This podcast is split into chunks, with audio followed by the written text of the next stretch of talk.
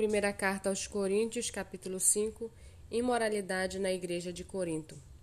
Ouve-se por aí que entre vocês existe imoralidade, e imoralidade tal como não existe nem mesmo entre os gentios, isto é, que alguém se atreva a possuir a mulher de seu próprio pai, e vocês andam cheios de orgulho quando deveriam ter lamentado e tirado do meio de vocês quem fez uma coisa dessas. Eu, na verdade, Ainda que fisicamente ausente, mas presente em espírito, já sentenciei como se estivesse presente o autor de tal infâmia. Em nome de nosso Senhor Jesus, reunidos vocês e o meu espírito, com o poder de Jesus nosso Senhor, que esse tal seja entregue a Satanás para a destruição da carne, a fim de que o espírito seja salvo no dia do Senhor.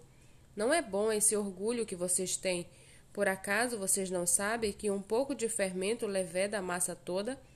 Joguem fora o velho fermento para que vocês sejam nova massa, como de fato já são, sem fermento, pois também Cristo, nosso Cordeiro Pascal, foi sacrificado. Por isso, celebremos a festa não com o velho fermento, nem com o fermento da, do mal e da maldade, mas com o pão sem fermento, o pão da sinceridade e da verdade.